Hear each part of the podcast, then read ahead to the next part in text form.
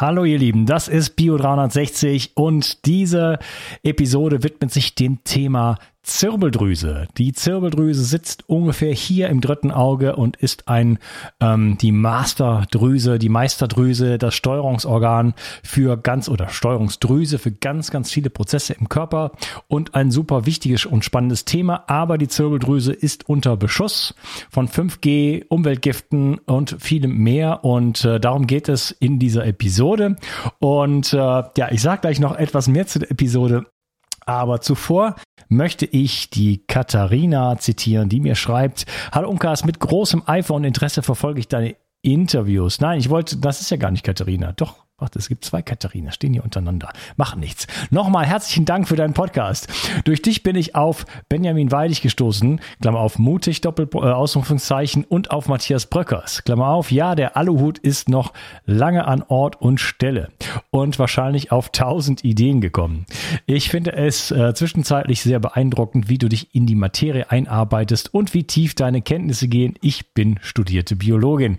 Vielen Dank, Katharina. Katharina, das äh, baut mich auf. Und ich habe dich jetzt hier rausgepickt wegen dem Aluhut, denn ähm, den muss man aufsetzen für den, zumindest für den ersten Teil dieser Episode, der Enrico zieht da ganz schön vom Leder. Ähm, Mondfahrt äh, hat es nie gegeben, aber zehn Jahre vorher schon. Äh, und solche Thesen kommen da. Äh, der, ähm, ich konnte ihn da kaum bremsen am Anfang. Ähm, Erst im zweiten Teil reden wir so richtig über die Zirbeldrüse. Ähm, in diesem Teil beschreibt er die Struktur der Zirbeldrüse, ist auch äh, ein, wichtig, ein, wichtiges Element, weil wir darüber reden, äh, was ist eigentlich so das, das gegenwärtige Verständnis und wie könnte das Ganze vielleicht in Wirklichkeit aussehen? Wo sind Informationen überhaupt gespeichert? Äh, wo ist die Steuerungsebene für den Menschen? Ähm, ich schlage dir vor, also wenn du auf, auf Verschwörungstheorien oder sage ich jetzt mal ähm, Hypothesen völlig allergisch reagierst, lass diese Episode aus. Äh, ansonsten lehnt dich zurück und begibt sich mit mir auf eine Reise eine, in, in das unglaubliche, in eine unglaubliche Welt. Ähm, das ist wie ein Interview mit jemand aus dem 23. Jahrhundert. Ähm, der Enrico hat mir versichert, dass er, dass er ein, ein, großes Team hat, dass alles, was er auch vorstellt, dass sie das äh, testen, ähm, so gut wie es nur irgendwie geht und dass er auch keine Produkte letzten Endes anbietet, die nicht funktionieren und die seinen eigenen Ansprüchen nicht genügen. Ähm, aber es ist sehr futuristisch, worüber er redet und er hat mir später noch nach dem Interview gesagt, du musst mal vorbei vorbeikommen. Das ist alles noch viel schlimmer, als ich gesagt habe. Ist noch viel futuristischer. Wir haben die unglaublichsten Sachen hier. Ähm, musste alles unbedingt mal, musste mal vorbeikommen und ausprobieren.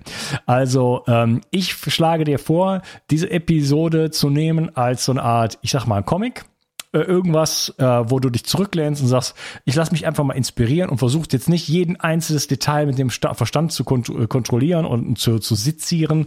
Ähm, allerdings hat der Enrico mir angeboten, ähm, auch noch mal ein paar PowerPoint-Präsentationen, PDFs und so weiter zu dem Ganzen äh, zu geben, zu dem ganzen Material, was er so von sich sprudelt, sage ich jetzt mal. Das werde ich äh, unbedingt in den Show Notes verlinken. Das heißt, da hast du die Möglichkeit, einiges nachzulesen. Denn wie gesagt, es ist, äh, es ist ein Wasserfall und es sind Lawine, die sich da loslöst bei ihm. Und äh, da sind sehr, sehr, sehr, sehr viele Dinge, die vielleicht jetzt nicht unbedingt äh, hundertprozentig klar geworden sind in dem Podcast. Ähm, und da kann man sich auf jeden Fall bei ihm noch ein bisschen reinlesen. Also, wie gesagt, äh, das Ganze ein bisschen auf sich wirken lassen, zurücklehnen und äh, dann kann das auch eine Menge Spaß machen. Ich hatte auf jeden Fall einen Riesenspaß und äh, ja, wünsche dir gute Laune und einen schönen Tag. Im Schlaf erholst du dich nicht nur und verarbeitest alle aufgenommenen Informationen des Tages, nein, dein Körper regeneriert auch. Dir fällt es schwer, abends einzuschlafen und du liegst noch lange wach? Dann kann dir das Sleep Spray von Brain Effect helfen. Es enthält das natürliche Schlafhormon Melatonin, das dir dabei hilft, die Einschlafzeit zu verkürzen, sodass du am nächsten Morgen wieder entspannt und fit für den Tag bist. Es enthält keinen Alkohol und ist super einfach anzuwenden. Einfach vier bis acht Sprühstöße des nach Minze schmeckenden Sprays in den Mund geben und fertig. 15 Minuten vor dem Schlafengehen reicht, da es schnell über die Mundschleimhäute aufgenommen wird. Durch den Verzicht auf Zucker wird auch dein Zahnschmelz nicht angegriffen, selbst wenn du es erst nach dem Zähneputzen verwendest. Sleep Spray findest du unter www.brain-effekt.com und mit dem Gutscheincode BIO360 bekommst du satte 20% Rabatt auf alle Einzelprodukte vom Brain Effect, Merchandise-Produkte ausgenommen. Also, wenn du abends mal zu lange vor dem Bildschirm im Blaulicht gesessen hast, kannst du dich jetzt mit Sleep Spray von Brain Effect in den Schlaf wiegen oder besser sprühen. Hol dir jetzt Sleep Spray.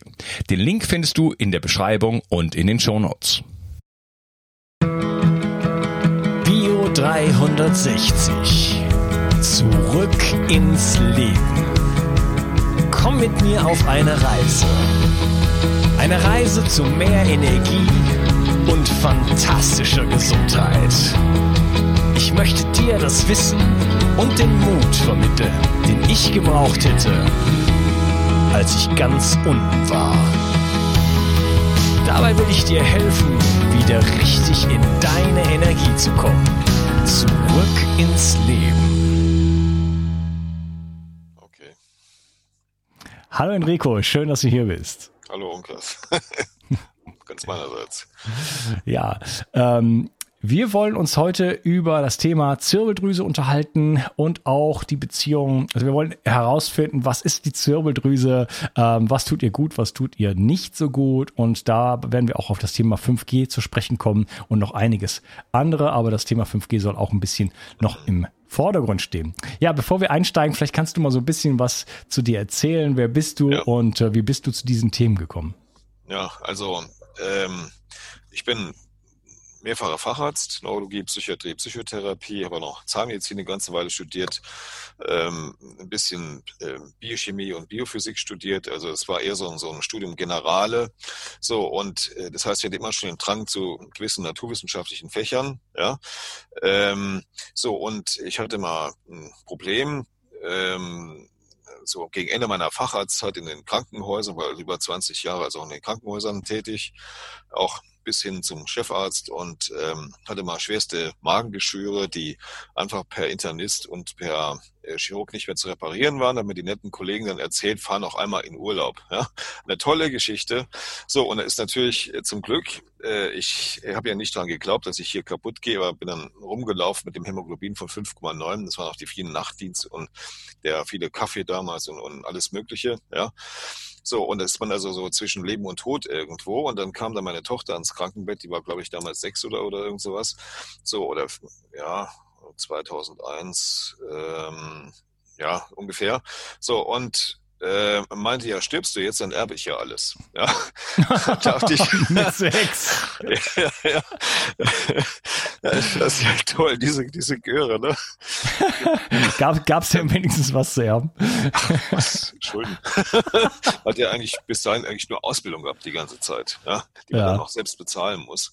Hm. So, und wie auch immer. Jedenfalls dachte ich, das kann es nicht sein. Da hat mir dann ein befreundeter Oberarzt erzählt, mach doch mal diese äh, Untersuchung, äh, wo man aus dem Blut heraus bestimmen kann, was der Körper braucht. Das war die sogenannte Redox-Analyse. Die ist in den 60er Jahren, Ende der 50er Jahre äh, in der DDR in Rostock entwickelt worden und hat zahllose Menschen gerettet, muss man sagen, also statt äh, Chemotherapie. Ich habe das am Anfang gar nicht geglaubt, dass man mit so einer Messung sowas äh, rausbekommt, weil ich ja vorher schon richtig heftig schulmedizinisch natürlich inkarniert war. Ja, so und ähm, habe dann mit Todesverachtung dieses äh, Pulver gegessen. Also während der Untersuchung hat mir dann der Oberarzt noch erzählt, der damals die Bestimmungen gemacht hat. Ja, also so ganz doll sieht's bei dir nicht aus, aber mal sehen. Ne? So ungefähr. Und äh, habe dann dieses Pulver gegessen und innerhalb von drei Monaten waren alle Blutungen, war alles weg. Also unglaublich für jemand, der vorher komplett in der Schulmedizin noch Karriere gemacht hat. So, und das war eigentlich der Beginn der ganzen Geschichte. Und dann habe ich eine Privatpraxis aufgemacht und hatte dann ähm, die Begegnung der dritten Art kurze Zeit später. Also es gab einen, einen Riesenkongress in, ähm, in Bad Homburg bei, bei Frankfurt, ja, ähm, den im Prinzip äh, Schröder und Putin unter sich ausgemacht hatten. Da ging es also um das Vertickern, kann man ruhig sagen, ähm, von energiemedizinischen Geräten, die also vor allem aus Russland kamen. Ja. Ein riesiges äh, Aufgebot an Bodyguards, an Übersetzern, an Bankern aus der Schweiz und was weiß ich was alles. Das war also so um die zwei, drei. So, und da saß dann unter anderem der äh, damals ähm, Ministerpräsident von Hessen, die erste Praxis in der Nähe von Frankfurt, saß auf so einem Stuhl, ein Gerät vor sich mit einem Schwanenhals, das ihm die ganze Zeit mit einem Licht praktisch auf die Stirn schien. Also sehr beeindruckend. Ja. So, und in diesem, ähm, auf dem Bildschirm hat man dann gesehen, äh, Prostatakarzinom, beginnendes Lungenkarzinom, Bluthochdruck, was weiß ich. Die hatte also alle möglichen Erkrankungen. Jedenfalls wurde der auf dem Sitz immer kleiner, die Bodyguards hinten dran auch. Und er hat dann schon geschwitzt, also den, den Dampf im Winter praktisch in diesen Hotelsesseln. Ja. Wir haben dann diese Kiste auseinandergebaut. Umbringen konnten sie mich nicht mehr, weil ich offiziell geladen war. So, und dann kam am nächsten und haben dann gesehen, also wenn ich je nachdem, welchen Namen ich eingebe oder äh, welches Geburtsdatum, dann häufen sich dann, dann entsprechend die Erkrankungen. Ja? Dann kam dann der neurologische Unterhändler zu mir am nächsten Tag äh, mit einer ja, wie soll ich sagen, einem Koffer wahrscheinlich voll mit Dollar und wollte mich bestechen. Ja, das wäre natürlich höchst peinlich gewesen, wenn dieser Millionenaufwand in die Hose gegangen wäre. Aber mich hat das Geld nicht interessiert, sondern was mich interessierte, war natürlich, was haben die mit diesem Dr. Pojakov gemacht? Da kam ich die ganze Zeit nicht dahinter. Man kriegt das auch nicht in der englisch- oder deutschsprachigen Literatur oder irgendwo. So, und ähm, was haben die mit ihm gemacht, dass der nach 427 Tagen im Prinzip im Handstand aus der Kapsel rausging oder rausgehen konnte, während andere ja schon nach zehn Tagen rausgetragen wurden ähm, und alles mögliche an Erkrankungen hatten. Also muss ja irgendwas gelaufen sein. So, das hat mich natürlich interessiert und wie verrückt ruft dann dieser Arzt, ruft dann den Bajewski an. Bajewski war der Hauptchef des Zentrums für biologische Probleme, also des obersten Weltraumzentrums im Grunde genommen. Und äh, die hatten also solche Angst, dass die Nummer auffliegt, weil es ja ein Politikum war dass äh, Bajewski innerhalb von zwölf Stunden mit seinem Hauptassistenten bei uns vor der Praxis gelandet ist. Das muss ich mir vorstellen, mit dem Hubschrauber. Ja, also so und äh, Kutschera hieß der dann, der hatte 30 Jahre lang die ganze Raumfahrt, die bemannte Raumfahrt im Prinzip mitgeprägt, auch ähm, jede Menge Sportler ohne Doping rausgebracht, viele Gold- und Silbermedaillengewinner. Der war dann fortan erstmal vier Jahre bei mir und da habe ich natürlich eine ganze Menge Sachen gelernt, die ich vorher äh, nicht wusste. Es hat auch dazu geführt, spät, äh, ein Jahr später, schon 2004, 2005, dass ich also damals mit einem Partner zusammen, das war der ähm, der Dekan der Uni Frankfurt im sportmedizinischen Bereich, dass wir die äh, die einzigen waren, die die Zulassung zum Mars-Projekt bekommen hatten. Ja. Und dann fing natürlich auch der ganze Krieg in den Medien an und wieso kriegen die das und wir nicht und der ganze Hass und es hat natürlich dann nie aufgehört und seitdem versucht man mich natürlich ständig äh, fertig zu machen, aber ähm, der Erfolg, ähm, wenn man an die Dingen äh, festhält, gibt uns eigentlich recht. Ja. Vor allem, wenn man es ursächlich betreibt. Ja, okay. Bin mir nicht sicher, ob ich dich richtig verstanden habe. Du warst also da richtig äh, in Weltraummedizin äh, involviert? Richtig. Also, das heißt, äh, man muss sich vorstellen, äh, dass die Bedingungen im Kosmos natürlich erheblich sind. Ja? Das heißt, die sind menschenunwürdig. Wenn wir uns mehr als äh, zum Beispiel 250 Kilometer außerhalb der Erde bewegen ähm, und kaum noch Erdmagnetfeld haben, brechen unsere Systeme zusammen. Ja? Das heißt, vor allem die, die Zirbeldrüse, das war ja mit der Hauptgrund, warum ich mich damit befasst habe, das ist das Hauptorgan, das in der Raumfahrt beachtet werden muss, weil es auch unter schlimmsten Bedingungen, wenn sie denn läuft, immer noch den ganzen Körper organisieren kann. Ja?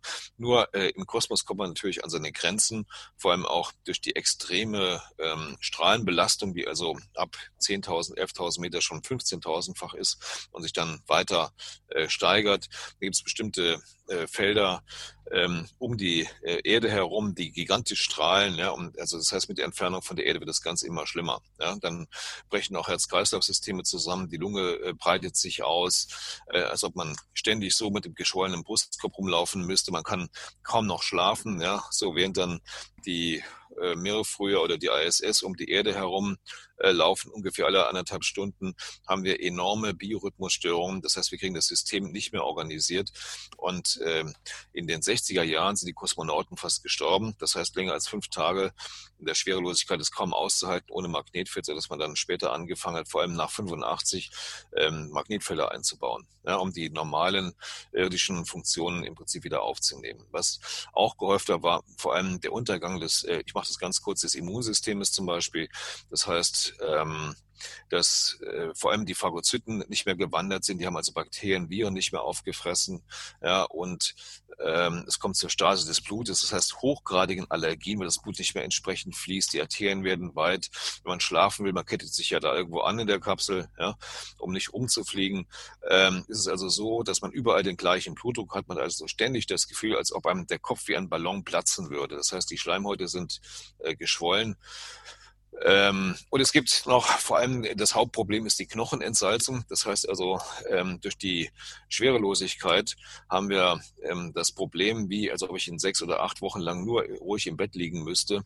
Das heißt also, wir haben das und Zugphänomen, äh, das ähm, Zug- und Druckphänomen auf den Knochen nicht mehr. So, und das bedeutet natürlich, dass die Knochen massiv Mineralien verlieren, vor allem Kalzium und Phosphat, und zwar in einer Stärke, dass die Niere das kaum noch ausscheiden kann. Ja. Also im Grunde genommen der Horror. Ja. Hinzu kommen natürlich ähm, diese riesigen Augenprobleme, die entstehen durch den Durchblutungsmangel. Ähm, neben den orthopädischen Problemen die Herzprobleme, aber nicht auf dem Hinflug, sondern auf dem Rückflug. Ja, das heißt also, das Herz hat ja äh, kaum noch Last, um natürlich gegen diese fünf Atü auf der Erde zu pumpen, sondern dort ist ja alles äh, praktisch equal, also überall gleich. So, und deshalb müssen Kosmonauten, Astronauten ab der 14. Ähm, Woche spätestens, wenn der Flug also länger als zehn Tage ist, wirklich massiv äh, trainieren. So, und wir haben also diese äh, ganzen Unterlagen bekommen, das dann mit Erdbedingungen verglichen und äh, konnten dann daraus bestimmte Dinge ziehen, die wir normalerweise an Erkenntnissen nicht gewonnen hätten. Vor allem war interessant, dass äh, die ganzen amerikanischen Flüge, die am Anfang ihre Astronauten noch begleitet hatten mit äh, Digitales oder verschiedenen Herzmedikamenten, dass dort wirklich die Nebenwirkungen viel stärker sind als die Wirkungen. Das heißt, mit Medikamenten geht gar nicht. So, das heißt also, die einzige Möglichkeit war wirklich, die grundlegende biophysikalische Struktur des Menschen, die ganze Physiologie zu erforschen, um dann im Prinzip die Leute auch wieder hinzukriegen. Das heißt, die haben es wirklich geschafft, die haben schwere Tumore in einer einzigen Woche weggekriegt, ja, oder schwere allergische Reaktionen oder andere Erkrankungen, was auf der Erde natürlich unmöglich war, weil man dort natürlich ähm, eher versucht, die Menschen im Krankenhaus zu halten und krank zu halten. okay, das ist eine ja. steile, steile These. Okay.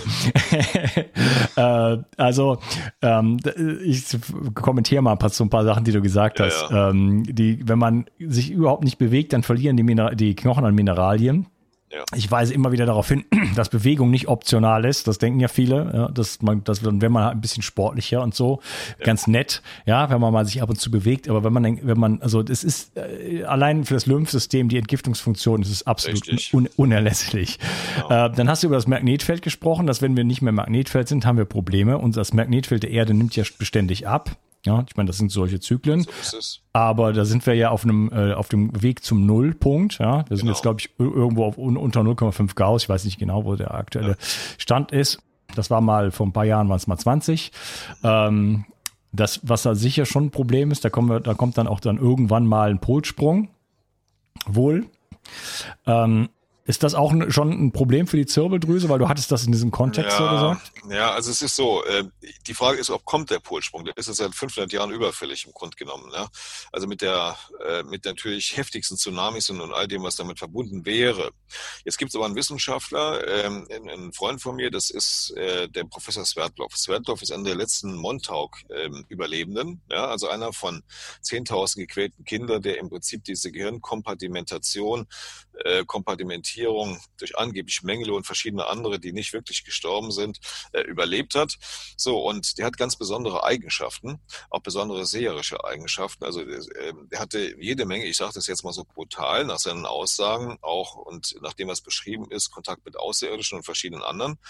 So, und ähm, das heißt, er hat auch andere Informationen. Ja, er hat äh, andere telepathische Fähigkeiten. Er schaut dann an, der, der sieht, äh, was die DNA für Schäden hat. Man sieht also, äh, ob ich irgendwo RFID-Chips drin sitzen habe oder sonst irgendwas. Ja.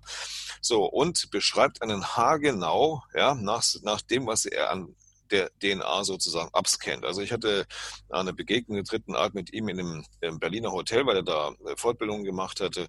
Und der hat also Dinge auf den Kopf zugesagt, das war unglaublich. Also ich habe noch zwei weitere Menschen kennengelernt, die, die, die so ähnlich sind, aber das war schon eine Herausforderung.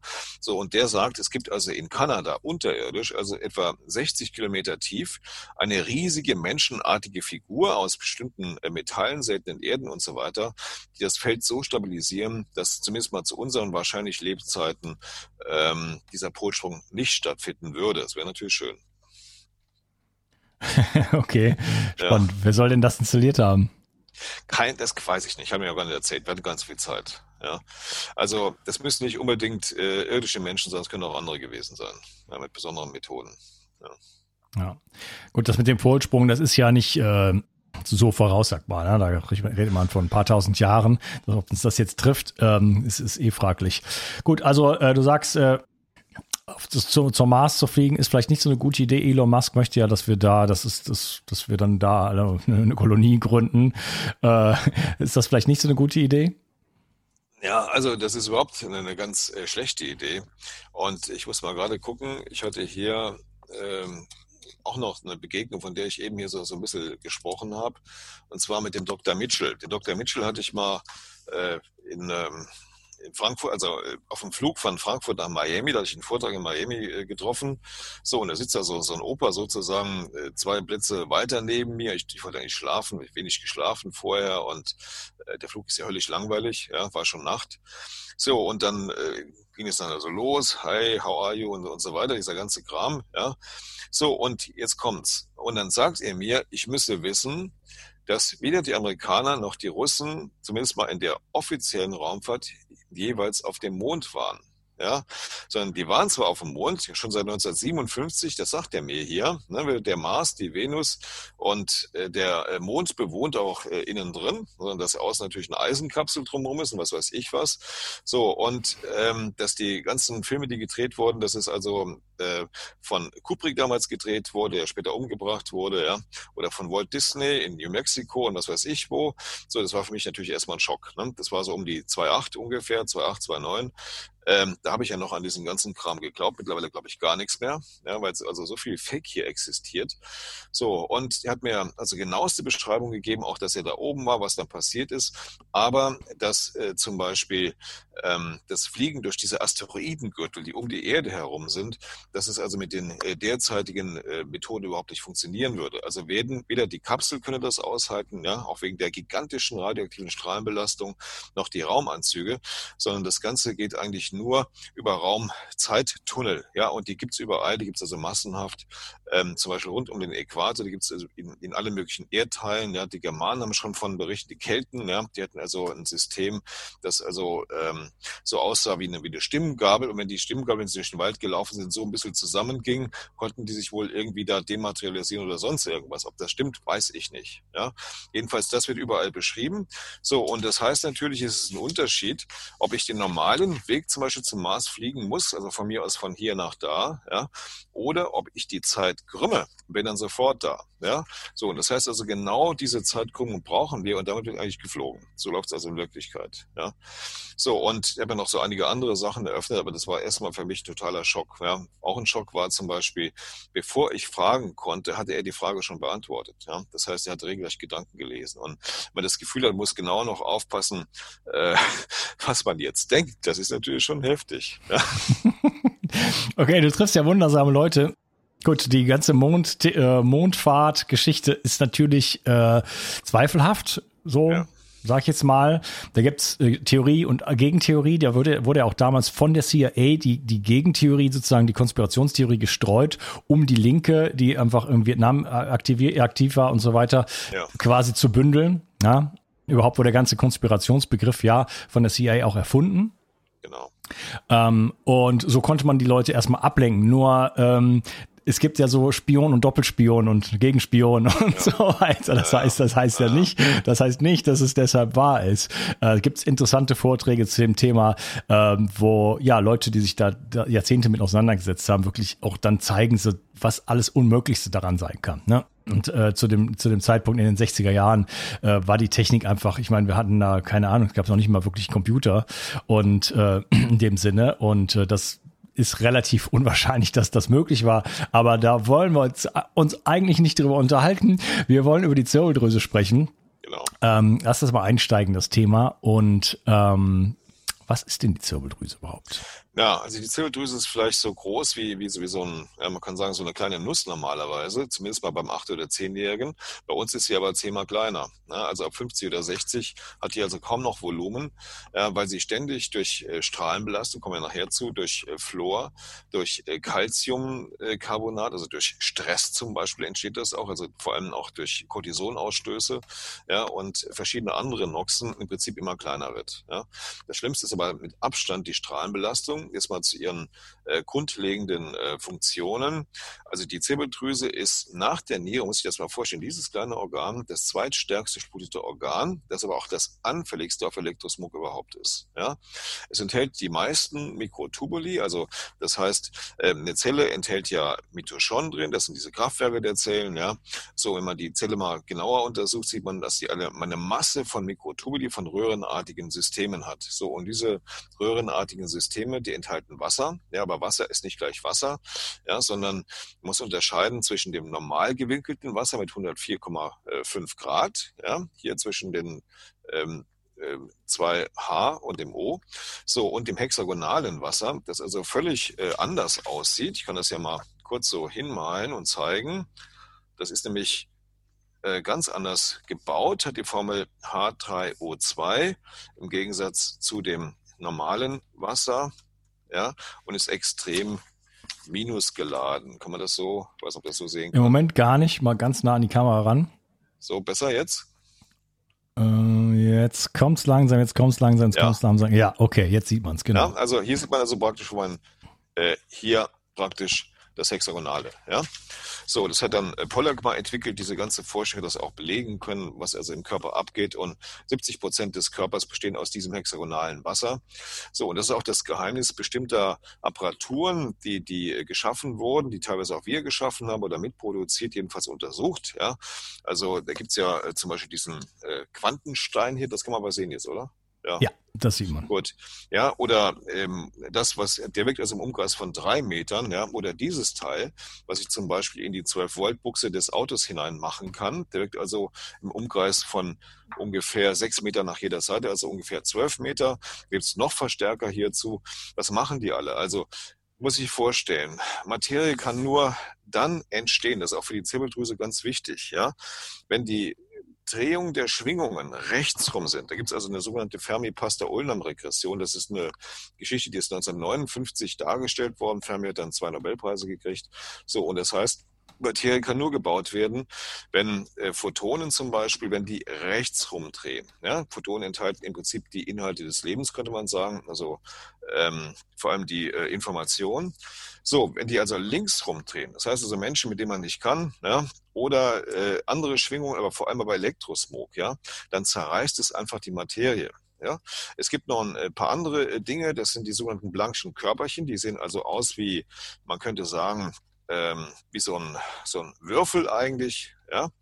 So, und die sind also nur 10 hoch minus 33 Meter groß. Ich weiß nicht, ob man das jetzt so sehen kann. Das wäre jetzt mal so grob angedeutet, das hier.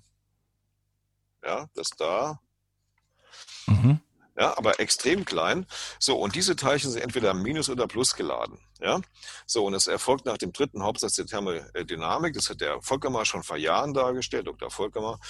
Ähm, so, und das heißt also, wenn diese Teilchen minus geladen sind, nochmals diese super kleinen Teilchen, die uns zusammensetzen, und parallel eine Rechtsdrehung erfolgt, ist die Wahrscheinlichkeit hoch, dass wir Materie bauen können. Ist genau das Gegenteil der Fall. Das heißt also, diese kleinsten Körperchen sind plus geladen, das Ganze dreht links rum, passiert das Gegenteil. Ja? Wie zum Beispiel bei Elektrosmog oder Ängsten und so weiter. So, und äh, diese blanchen Körperchen haben physikalisch belegt enorme Auswirkungen für den Bau der Zirbeldrüse. Die Zirbeldrüse selber enthält kristalline Strukturen. Ja, so und diese, äh, ich nehme ein paar Fragen vorweg, ich habe die schon so bisschen. Ja, diese kristallinen Strukturen äh, haben einen sogenannten Piezo-Effekt. Piezo heißt, wenn ich jetzt zum Beispiel hier so einen Würfel habe, als Beispiel, ja, dann muss der, wenn der von außen gequetscht wird, wie ein Feuerzeug, nämlich genau das passiert auch mit der Zirbeldrüse, auch durch das Hirnwasser, das drumherum fließt, ja, dann muss er sich verformen und wenn der sich verformt, gibt er praktisch hier an den Seiten immer wieder Strom ab. Ne? Das sind also solche Halbleitereigenschaften. So, und ähm, so, und das funktioniert aber nicht mehr, wenn die Zirbeldrüse starr ist. Also wenn die von Geburt an wird sie ja mit Flor gefüttert, also äh, man ist dann in den guten Glauben, die Knochen werden zusammengesetzt, es passiert im Grunde genau das Gegenteil. Ja? Also Flor ist eine, eine Nox, das kann man sich gar nicht vorstellen. Erstmal entsteht eine florige Lösung im Gehirn, die kann sehr gut abgescannt werden, ja? also äh, über äh, Quantencomputer und andere Vorrichtungen. Dann ähm, ist es so, dass es eher den Knochen zersetzt, das Zahnfleisch zersetzt. Es entstehen alle möglichen Erkrankungen auf Dauer, also eine, eine chronische Geschichte, das heißt also Nierenschwäche, Diabetes, Muskelschwäche, äh, schlechtes Sehen, das Zahnfleisch wird nicht stabilisiert, es passiert genau das Gegenteil. Ja? Die Zähne werden löchrig. Äh, wir haben schwerste genetische Schäden. Also die Tumorzuwachsrate nur durch Fluor allein liegt schon bei sieben Prozent. Ja? So, und ähm, also äh, es gab da mal einen Riesenreigen dagegen durch Dr. Burke in den USA. Es hört man gar nichts mehr von, ja, weil man seit locker 30 Jahren dort Fluor ins Trinkwasser einleitet. Bei uns wird behauptet, es sei nicht, aber wir haben dann über andere Meldungen doch herausbekommen, dass sehr wohl was eingeleitet wird. Zurzeit sogar ähm, offenbar bei brenzlichen Situationen in Württemberg oder in Bayern äh, von den Stadtwerken, das behaupte ich jetzt mal, weil es wird überall beschrieben, ähm, wahrscheinlich sogar Diazepam und ähnliche Sachen, also Beruhigungsmittel. Also ich möchte nicht wissen, was da eingeleitet wird. Ja?